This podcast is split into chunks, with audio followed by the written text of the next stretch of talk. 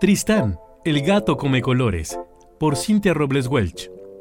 Rocco tenía un gatito que movía la cola como conejo, brincaba como conejo y movía la nariz como conejo. Esto le parecía muy sospechoso y pensaba, creo que este gato es raro, raro. Pero así, con sus excentricidades, lo amaba enormemente. Un día, Rocco fue al huerto a buscar zanahorias, pues le encantaba comer ricas frutas y verduras recién cosechadas. Allí jaló y jaló y jaló y sacó muchísimas zanahorias. Las puso en una canasta y se fue directito a su casa. ¡Mamá! gritó Rocco. ¿Qué pasó? ¿Qué trajiste? le preguntó su mamá. Zanahorias, dijo feliz desde la cocina. Se apresuró a lavarse las manos y ponerse su mandil. Estaba dispuesto a preparar un rico pastel de zanahoria.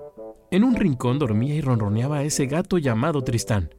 Rocco, de lo emocionado que estaba, no se dio cuenta de que algo raro estaba pasando. Al volver la vista a la mesa, descubrió puros rabitos de zanahorias y exclamó, Esta es la primera vez que veo a un gato comiendo zanahorias, y se las ha comido todas. Rocco, triste y sorprendido, pensó, Tristán mueve la nariz como conejo, brinca como conejo. ¿Y come zanahorias? ¿Será un conejo? Voy a ponerle una trampa. Mañana iré al huerto de nuevo, pero ahora traeré muchas frutas y verduras de colores. A la mañana siguiente, Rocco despertó muy temprano, primero que el gato. Agarró dos canastas y se fue al huerto.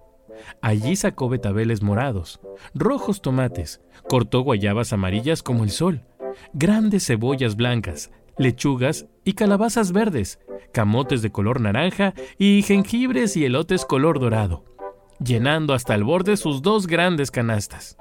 De camino a la casa, Rocco pensaba, es como un arco iris. Y mientras caminaba, las canastas se iluminaban. Realmente parecía un arco iris. Mamá, ya llegué, dijo Rocco. Traje muchas frutas y verduras. ¿Un arco iris de sabor? Sí, gritó Rocco emocionado. Es hora de jugar al detective. ¿Juegas conmigo, mamá? Vale. Veamos qué pasa con el misterio del gato glotón. Rocco dejó las canastas en la cocina con actitud de detective y junto a su mamá se escondió detrás de la puerta. Tristán, ni tardo ni perezoso, percibió el aroma del arco iris y fue directo hacia las cestas. Merodeando y olfateando y sin pena alguna, decidió entrarle con singular alegría. Mmm, un betabel morado, ñam, ñam, ñam. Una cebolla blanca, ¡ay! ¡Pica! Lechuga, lechuga verde, verde que me pone fuerte. Calabacitas, ¡ay! Ya no puedo, me estoy llenando. Unos elotitos, mmm. ¿Por qué no? Tomatitos. Y por último, unas dulces y jugosas guayabas amarillas. ¡Qué delicia! se decía Tristán mientras sobaba su barriga. Cuando se sintió satisfecho, maulló de felicidad y agregó un bostezo anunciando que era la hora de descansar. Rocco y su mamá estaban sorprendidos y emocionados. Es la primera vez que veo un gato comer tan rico y sano, dijo la mamá entre risas y los dos se sintieron muy emocionados.